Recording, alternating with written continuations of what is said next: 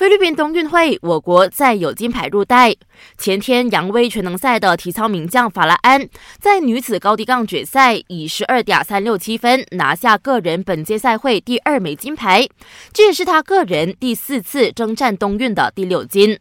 壁球队方面，男单艾丁伊德拉基则三比一力克东道主选手，打出金牌，保住了大马上届获得男女单打冠军的纪录。至于女子滑度爬冰接力队，则在三百公尺接力赛金榜题名，弥补了早前个人赛失利的遗憾。目前，我国以十八金五银十四铜，继续排在奖牌榜第三位。待会早上十点，我国羽球男子队将挑战宿敌印尼的五连冠霸业，想为我国选。手加油打气，那就一定要留守 Astro 频道八零一或者是八零二的赛事直播。